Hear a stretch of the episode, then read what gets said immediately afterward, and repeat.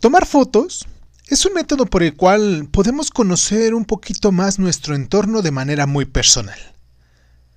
Si no somos profesionales o muy aficionados a la fotografía, estamos acostumbrados a tomar fotos solo en, las vacaciones o en ciertos acontecimientos especiales. Y claro, hay unas que nos quedan padrísimas que hasta pegamos en nuestros álbumes.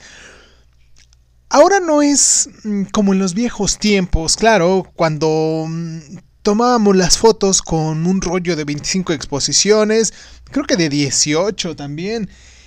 Y si salíamos con el ojo de vampiro o chueco, no se podía volver a repetir.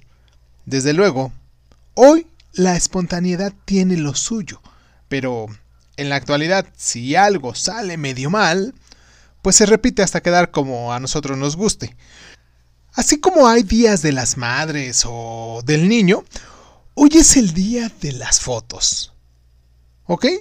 Sin importar si tu cámara es vieja o nueva, vas a tomarle fotos a todo tu entorno. Pueden ser personas, flores, coches, la calle, eh, edificios, eh, lo que tú quieras, ¿vale? Trata de que mm, la mayoría de estas fotos sean de paisajes o cosas que te llamen la atención, porque lo importante es que sean imágenes que mm, te muevan algo. Después puedes hacer que las reproduzcan en blanco y negro o hasta las puedes hacer postales, ¿no? Diviértete hoy y toma muchas fotos y ya me platicas en los comentarios.